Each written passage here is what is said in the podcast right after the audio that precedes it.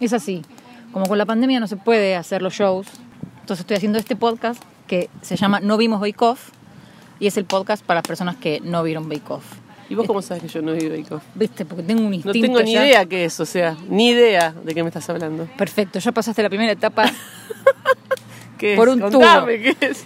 Era una cosa de tortas que pasaban por la tele los domingos a la noche. Ah, encima de torta y yo ni me entero, soy un ¿Te das desastre. cuenta? Dejaron de pasarlo, pero ya se había instalado que los domingos a la noche había algo de tortas. Lo quise capitalizar, sacando todos los domingos a la noche un episodio nuevo de No Vimos Bake Off, que simplemente lo que hacemos es compartir buenas noticias no inventadas. Ajá. ¿Podrías compartir una buena noticia no inventada? Eh, Yo sé que no es fácil lo que te estoy pidiendo. Pero que puede ser personal o, o Sí, puede ser de lo que Estela decida. Ok. Bueno, puedo contar una personal que es que cogí en pandemia, que rompí, rompí cuarentena, lo, lo declaro, qué sé yo, no me importa nada. Eh, con cuidado, ¿no? con cuidado, o sea, teniendo claro que la otra persona se cuidaba, qué sé yo, bueno, nada, eso está bueno, en lo personal un montón, un montonazo. Eh, re, no sí, sabes eh, la felicidad que están emitiendo los cuerpos que están escuchando esto en este momento, que es el futuro. Así que imagínate, estás produ- produciendo felicidad futura. Sí, y otra cosa que pensé ayer justamente, más como eh, este, amplia, es que pensé, digo, qué suerte, yo estoy totalmente de acuerdo con la responsabilidad social y, y- y bancando, bueno, que no, no soy anticuarentena para nada. Pero digo, qué suerte que, por ejemplo, mi vieja, que es una tipa de 75, qué sé yo, siguió haciendo medio su vida. Me dijo, a mí no me rompas las bolas, yo voy a seguir yendo a, hacer compras, no me cuides, me dijo. Digo, qué bueno que lo hizo, porque pasaron seis meses y si se hubiera quedado adentro, hubiera sido un garrón. Entonces digo, qué bueno que algunos nos permitimos, dentro de los cuidados y dentro de, de- de bancar eh, la responsabilidad social, poder tomarnos esas licencias que, que nos Sí. hicieron vivir estos meses, wow, un poco mejor. Vivibles. Sí, vivibles. Sí, vivibles sí. con cuidado, con, bueno, eso. Los primeros dos meses dije, bueno, ok. Es y después dije, no, o sea, yo sé cuidarme, sé cuidar a los otros también. Total. Así que nada, digo, yo dentro de los cuidados básicos que respeto y que considero que hay que hacer, me fui moviendo y fui viviendo este tiempo y me parece que eso es una buena noticia. ¿Cómo era el título? Una buena No- noticia. no inventada. No inventada. Una buena noticia no inventada es que participé del taller de canciones de Paula Trama y pude escribir una canción. ¡Qué emoción! Tengo dos buenas noticias no inventadas. Mi primera buena noticia no inventada es que durante la cuarentena, o sea, desde marzo que estamos encerrados acá, mi hijito que tenía problemas psiquiátricos y que estuvo internado, mejoró notablemente, pero notablemente y es una persona maravillosa y un ser de luz.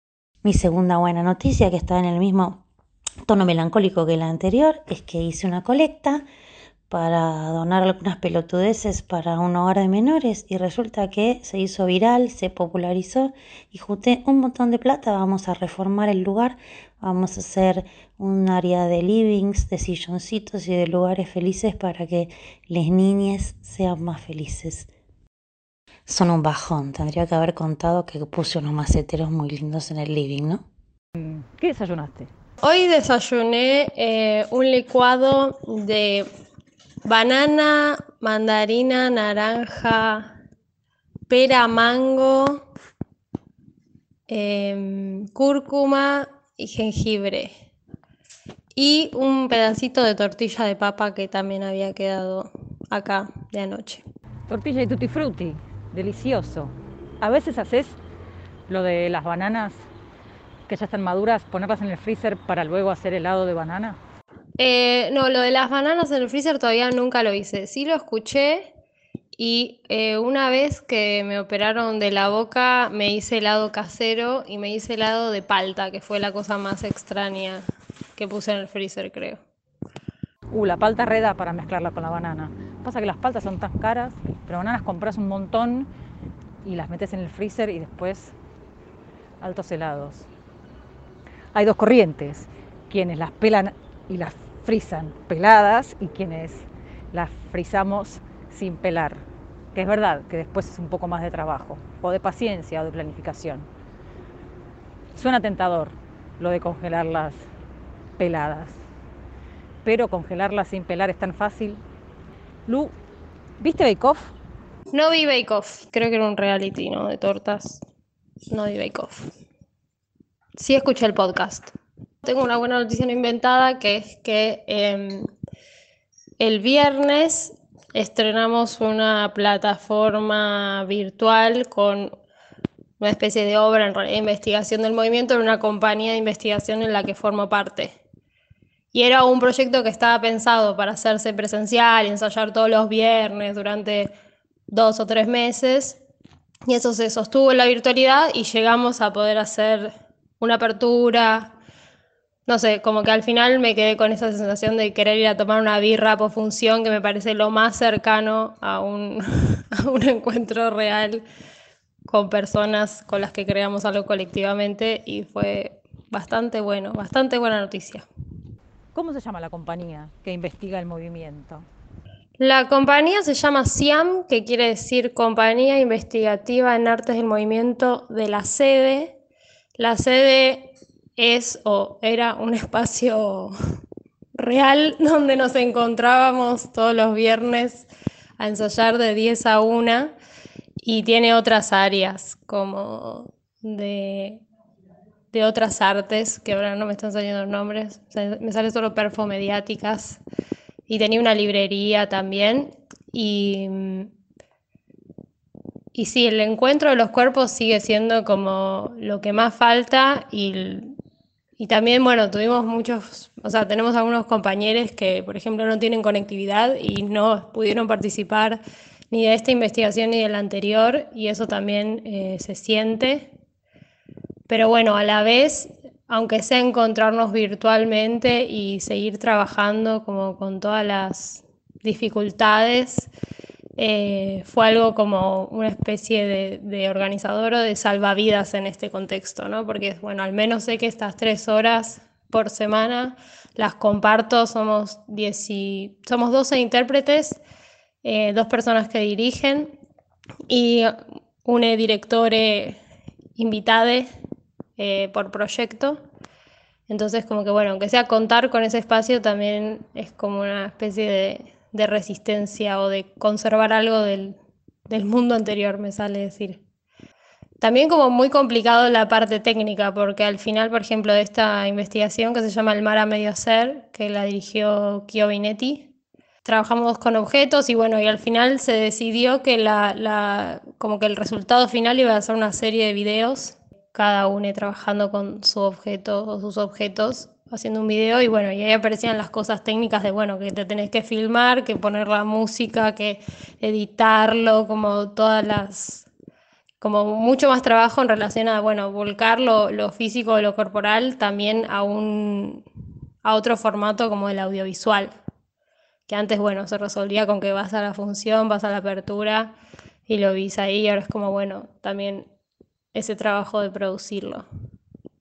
Pero bueno, salió, está online, eh, pero es www.elencolacede.wixsite, o sea, w i x con s.com barra el mar. Como es una compañía de movimiento que trabaja mucho desde la experimentación, entonces hay muchos, muchos momentos de pruebas de diferentes cosas em, hasta que llegamos a una apertura, que ni siquiera es el fin, o sea, tampoco podríamos decir que es una obra terminada, sino como que, bueno, la investigación llega hasta un punto y algo de eso se comparte en esta plataforma que tiene una foto muy linda y son todos videitos para ver.